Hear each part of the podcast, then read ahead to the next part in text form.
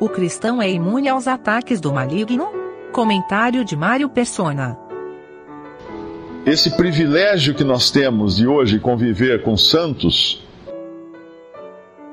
santificados por Cristo Jesus, e pessoas que têm esperança, é um privilégio tremendo. Uh, eu prefiro conversar, embora, obviamente, a gente conversa com incrédulos e sempre que nós temos oportunidade de falar o evangelho a eles, uh, nós devemos fazer isso, mas eu prefiro conversar uma hora com um irmão em Cristo do que cinco minutos com o incrédulo. Se essa ordem estiver invertida, se eu preferir conversar uma hora com o incrédulo e cinco minutos com o irmão em Cristo, tem alguma coisa errada com a minha comunhão com Deus. Porque no momento em que eu, eu prezar mais as amizades de incrédulos do que a amizade de irmãos em Cristo, tem alguma coisa muito séria acontecendo com a minha comunhão com Deus. Porque que, que conversa, né? Ele pode pensar, ah, vamos falar de política, vamos falar de futebol, de carreira, de, de diversão, de viagem e tal. Tá bom, acabou. E aí? E aí? Nós podemos falar tudo isso também com irmãos em Cristo, só que nós podemos conversar muito, muitas outras coisas. Falar das coisas do céu, falar das coisas da glória, falar das coisas que realmente importam, das coisas que não terminam quando terminar o mandato do próximo presidente, que não terminam quando termina um casamento, que não terminam quando termina uma carreira, das coisas que são eternas. Essas coisas nós podemos conversar sempre com aqueles que são irmãos em Cristo. 1 João capítulo 5, versículo 18. Sabemos que todo aquele que é nascido de Deus não peca, mas o que de Deus é gerado conserva-se a si mesmo, e o maligno não lhe toca. Sabemos que somos de Deus e que todo mundo está no maligno. O versículo 19 fala especificamente dessa, dessas duas esferas, né? aqueles que são de Deus e aqueles que estão no maligno que é todo mundo. Uh, mas a, a, passagem que, que é interessante desse versículo 18, ela tem duas, dois aspectos, né? Um é a questão daquele que é nascido de Deus não peca. Algumas versões diz assim, não vive pecando, não vive em pecado, ou alguma coisa assim, né? Mas eu creio que seria mais correto pensar que o que é nascido de Deus realmente não peca. E alguém pode falar assim, ah, mas eu peco. Sim, mas aquilo em mim que é nascido de Deus não peca. A nova natureza que nós temos em Cristo não peca. É impossível o novo homem pecar. Nós pecamos por causa da, das tentações e de cedermos às tentações que nos pegam pelo, pelo velho homem, pela carne, né? Na minha carne, isto é, uh, em mim, isto é, na minha carne, Paulo fala, não, não há bem nenhum, né? Não tem nenhum bem. Uh, mas outro ponto aqui que eu queria levantar, que ele tem relação lá com o nosso capítulo de Tessalonicenses, é o que de Deus é gerado conserva-se a si mesmo e o maligno não lhe toca. E essa, essa semana passada eu recebi uma pergunta de um leitor dizendo uh, se Satanás não podia tocar no crente, não podia fazer qualquer coisa contra um cristão. Na verdade, pode. Pode e faz, né? Mas o que é, naquilo que é nascido de Deus, o maligno não toca, assim como aquilo que é nascido de Deus não peca. Então, nessa, nessa nova natureza que nós temos, é impossível ela ser corrompida. É impossível ela ser tocada por Satanás. É impossível que qualquer coisa atinja. Ela é perfeita, ela veio de Deus e ela vai permanecer sempre. E com ela nós vamos para o céu. Mas nós, como o ser humano hoje, vivendo ainda no mundo, na carne, num corpo de carne, obviamente o maligno toca assim. Ele não pode entrar num crente, ele não pode possuir um crente. Um crente não pode ficar endemoniado, porque ele tem o Espírito Santo habitando dentro de si, ele não pode ser habitado por um outro espírito, um espírito maligno, por exemplo. Mas Satanás pode influenciar o crente. Sim, pode colocar ideias na sua cabeça. Por isso que nos fala da, da armadura da fé lá em. Eu acho que é Efésios ou é Gálatas, né? É, Efésios, né? Que nos fala da armadura, fala do capacete da, da salvação para nos proteger até os pensamentos, fala da, da, da, proteção contra os dardos inflamados do maligno. Bom, se nós precisamos de uma armadura para nos proteger, e é uma, uma armadura que nós colocamos, né? fala que coloque a armadura, é porque os dardos podem nos pegar sim, e podem nos machucar, podem causar dano em nós. E aqui é o que fala Paulo no capítulo 2 de 1 Tessalonicenses, versículo 18.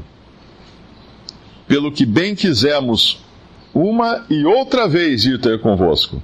Pelo menos eu, Paulo. Mas Satanás nolo impediu. Como que Satanás impediu Paulo de ir? Ele fez alguma coisa que não permitiu. Não sei, a ponte caiu, ah, não conseguiu abrir a porta para sair de casa. Qualquer coisa podia acontecer para impedir Paulo de visitar os irmãos. Obviamente, qualquer coisa que Satanás faça contra um, um, crente, contra um salvo, contra aquele que é de Deus, ele precisa primeiro pegar autorização no céu. Ele precisa passar na presença de Deus, pegar autorização para tocar um crente. Ele fez isso com Jó, nos capítulos 1 e 2 do livro de Jó. Ele precisou pedir autorização para fazer aquilo tudo com Jó. Uh, obviamente, Deus deu autorização porque no final era para bênção. E aqui, se Deus permitiu que Paulo não fosse, também foi para a bênção de Paulo e dos irmãos. Satanás pensava que estava fazendo uma grande coisa, né? Estava marcando um tento aí, marcando um gol, mas na verdade não, porque no resultado final nós vemos que foi de bênção. Mas Paulo estava preocupado. No versículo 5 do capítulo 3, ele fala: Portanto, não podendo eu também esperar mais, mandei-o saber da vossa fé, temendo que o tentador vos tentasse e o nosso trabalho viesse a ser inútil. Então é bom nós entendermos que existe essa possibilidade de sermos impedidos, né? Uh, algumas vezes nós vemos Paulo sendo impedido pelo Espírito Santo de pregar em algum lugar, lá em Atos, e, e outras vezes nós vemos Satanás fechando portas, nós vemos uh, as bestas, né? Paulo tendo que lutar contra bestas que bestas? Eram animais? Não, podia ser animais, né? Se ele foi lançado em alguma arena de, de leões, mas eu acredito que eram homens uh, que se opunham a Deus, homens movidos pelo diabo. Judas foi tomar, foi possuído pelo diabo uh, depois da ceia, antes até da ceia, durante a, a celebração da Páscoa, da Páscoa judaica, nós vemos que ele sai, o Senhor Jesus deu o pão molhado em vinho para ele, é, molhado em molho, né? Ele, ele saiu, é, é, molhado em molho, né? Não, não em vinho, era num molho. Ele saiu e aí fala que Satanás entrou, entrou em, em Judas, o diabo entrou nele. E tinha, tem uma outra passagem também que é, fala que fulano era do maligno. Sempre, nós, nós vemos sempre pessoas movidas por Satanás para bloquear a obra de Deus. E às vezes aqui também esse Satanás o impediu, pode ter sido usando homens para impedir que Paulo uh, pudesse viajar e visitar os irmãos. Às vezes nós, inocentemente, ajudamos Satanás em sua obra. Né? É interessante pensar nisso. Existem diversas maneiras de nós ajudarmos Satanás na sua obra. Uh, uma delas é impedindo, uh, impedindo que uma pessoa escute o Evangelho, por exemplo, criando tropeços, criando situações mas uma mais, muito importante é a que nós vemos em Apocalipse, capítulo 12, versículo 10. Ali é quando Satanás é lançado fora do céu, expulso do céu. Nós todos sabemos que Satanás, nesse momento, está no céu. Uh, não está no inferno, não está no lago de fogo. Que, uh, o lago de fogo está vazio. Esqueça todas aquelas historinhas de gibi que tem um inferno com um diabo com um garfo lá, um, um tridente cutucando as pessoas e dominando lá no inferno, sendo dono do, do final. Não tem, não existe isso. Ele vai ser um dos condenados no lago de fogo no final. Agora o lago de fogo está vazio, e Satanás com seus anjos estão nos céus, e os seus demônios agem também na terra, os espíritos malignos na terra, esses possuindo pessoas. Mas aqui, aqui ele é lançado fora do céu em Apocalipse 13, versículo 10 e ouvi uma grande voz no céu que dizia: Agora chegada está a salvação e a força, e o reino de nosso Deus, e o poder do seu Cristo. Porque já o acusador de nossos irmãos é derribado, o qual diante do nosso Deus os acusava de dia e de noite. Acusar irmãos é obra de Satanás. Então, muitas vezes nós nos pegamos né, fazendo o trabalho dele, mas uh, não precisamos fazer esse trabalho dele. Ele faz muito bem já o trabalho de acusar os nossos irmãos. Então nós devemos deixar que ele continue fazendo o seu trabalho e não, não, não vamos interferir no trabalho de acusar nossos irmãos, porque esse é um trabalho do diabo.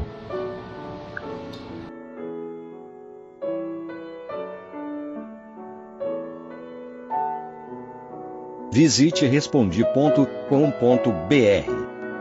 Visite também 3minutos.net.